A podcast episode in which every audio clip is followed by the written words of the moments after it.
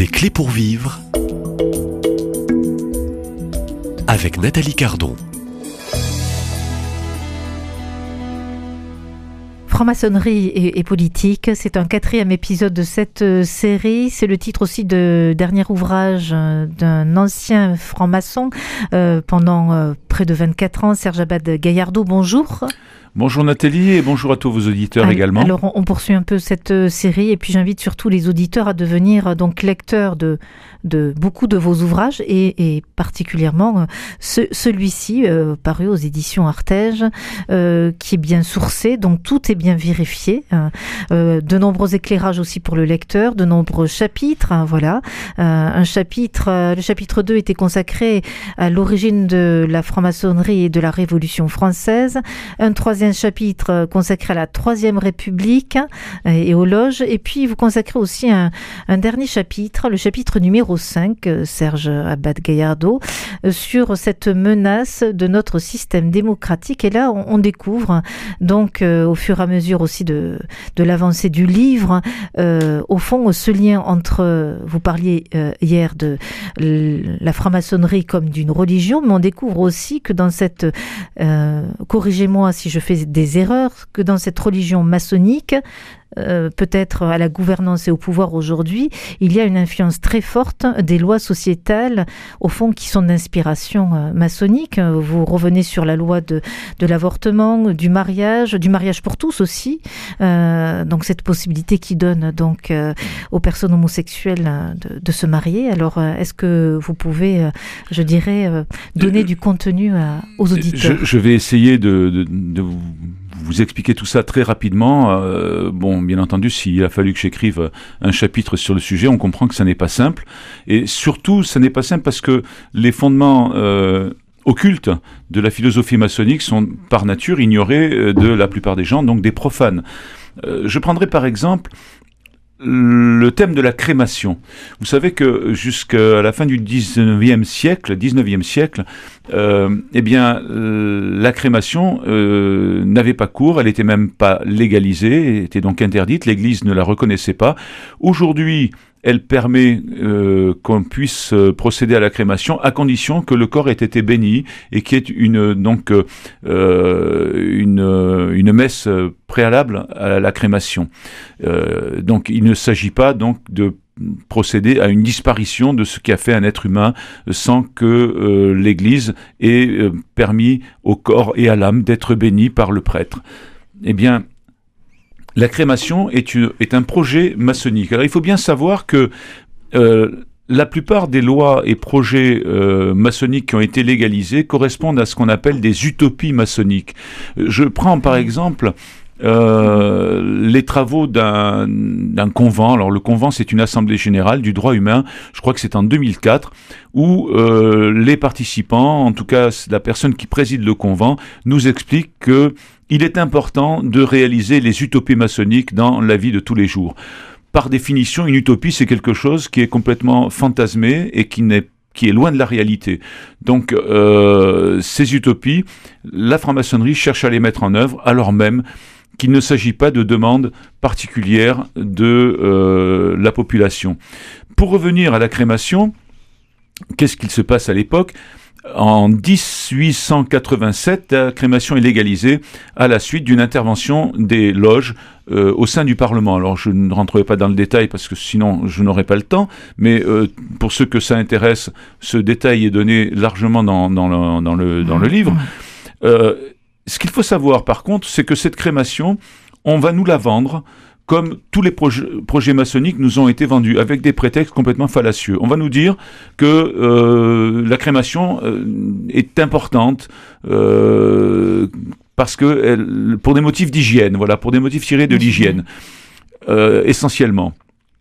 Or, si l'on regarde bien, si on analyse les fondements idéologique de la crémation à travers le prisme de la franc-maçonnerie, eh bien, elle correspond en réalité au rituel du 18e degré du rite écossais ancien et accepté. Euh, on voit par exemple à ce degré euh, que le feu est un élément essentiel. D'ailleurs, un des éléments symboliques, c'est le phénix. Et on nous explique que finalement, il faut que le phénix passe par le feu pour être régénéré. Euh, le feu est considéré comme un élément purificateur, mais cela dès le premier degré de l'initiation, quel que soit le rite employé, puisque de toute façon, au terme de la cérémonie d'initiation, le vénérable euh, procède par une purification par le feu du candidat. Euh, et donc, à partir de là, il est apte à devenir un nouveau franc-maçon.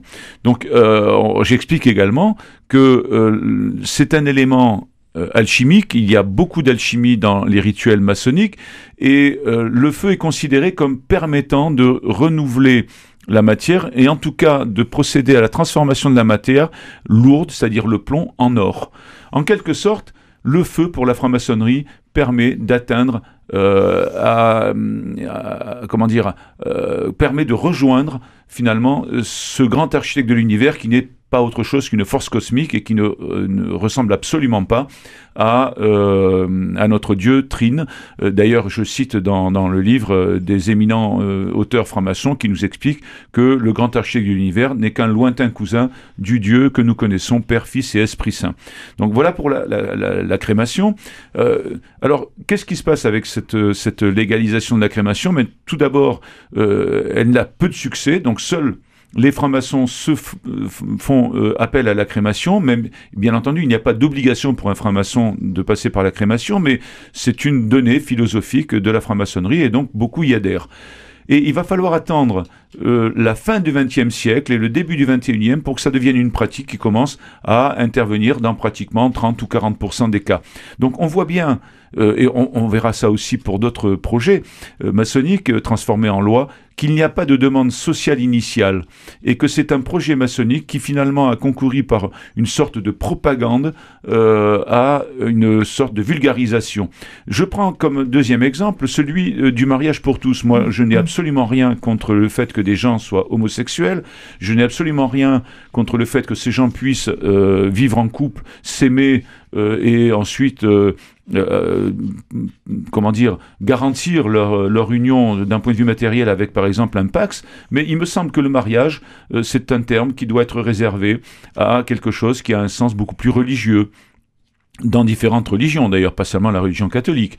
Euh, le mariage est de l'ordre du sacré. Or, euh, ce mariage homosexuel, euh, on s'aperçoit qu'il a été largement porté par la, franc-maçonnerie, essentiellement par Madame Taubira, qui, euh, malgré ses négations, est franc-maçonne de la Grande Loge féminine française. Moi, j'en témoigne puisque j'ai vécu en Guyane et qu'elle est guyanaise, qu'à l'époque j'étais franc-maçon et qu'on me l'a dit. Je ne l'ai pas croisé en loge, je suis tout à fait honnête, mais plusieurs frères et sœurs de l'époque me l'ont dit. deuxièmement, une journaliste, je crois que c'est Madame Sophie Coignard, également, qui rédige un certain nombre d'articles sur la franc-maçonnerie, témoigne que euh, Madame euh, Taubira est franc-maçonne. Le dernier point, à l'époque j'étais franc-maçon, je vivais à Narbonne, et lors de la candidature euh, de Ségolène Royal, Madame Taubira est venue dans une loge du Grand Orient faire appuyer, je dirais, la candidature de Ségolène Royal. Donc on ne vient pas dans une loge généralement lorsqu'on n'est pas proche des idéaux maçonniques peut-être certainement franc-maçonne. Donc voilà. on voit bien d'ailleurs que cette loi sur le mariage pour tous est portée par la franc-maçonnerie. Dans les, les temples maçonniques, généralement, les, débats étaient très favorables. À l'époque, j'étais euh, à l'intérieur de la franc-maçonnerie très favorable à ce mariage. Ce qu'on observe, c'est que là encore, il s'agit d'une utopie, c'est-à-dire que les homosexuels ne sont pas demandeurs. Moi, j'ai deux amis que j'aime beaucoup, euh, qui vivent en couple et euh, qui ne souhaitent pas euh, passer par le, par le, mariage, par le mariage civil. voilà. on observe parmi les chiffres également. Vous, vous donnez des chiffres. Voilà, je donne des chiffres qui, hein. sont des chiffres gouvernementaux, oui, Nathalie. Oui, oui, tout à fait. Hein. mais tout peut être vérifié dans votre livre. Il y a d'ailleurs une chute de 60% de mariage mariage euh, de personnes homosexuelles depuis euh, la loi. Euh, c'est une loi qui me semble-t-il, en tout cas au vu des chiffres donnés par le gouvernement lui-même, c'est une loi qui a fait fiasco tout simplement.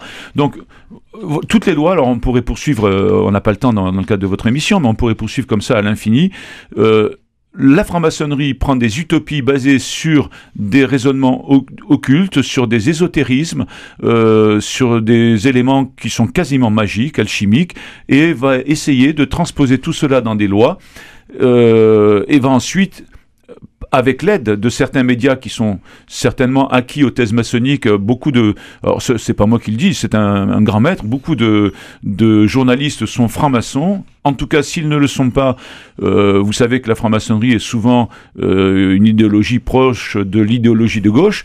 80% euh, des journalistes, si ce n'est pas plus, sont des gens qui votent à gauche, donc qui sont favorables aux thèses maçonniques. Donc cette propagande va être portée par cette, cette presse, notamment nationale, et on va finir par imbiber en quelque sorte la société. C'est le cas de ce qui se passe avec l'euthanasie. Je prendrai ce dernier exemple ça n'est pas une demande sociétale, l'euthanasie.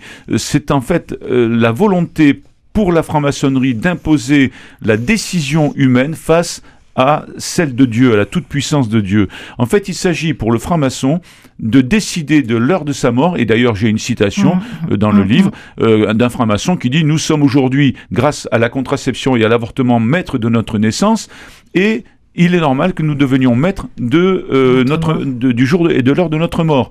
Euh, Pierre Simon, grand maître de la Grande Loge de France, nous expliquait dans son livre euh, De la vie avant toute chose. Vous voyez à, quel point les, mots et les termes sont déformés la franc-maçonnerie, parce qu'on croyait, on, pourrait croire, pardon, qu'il s'agit de la promotion de la vie. Or, il s'agit de la tentative d'imposer l'avortement dans la loi.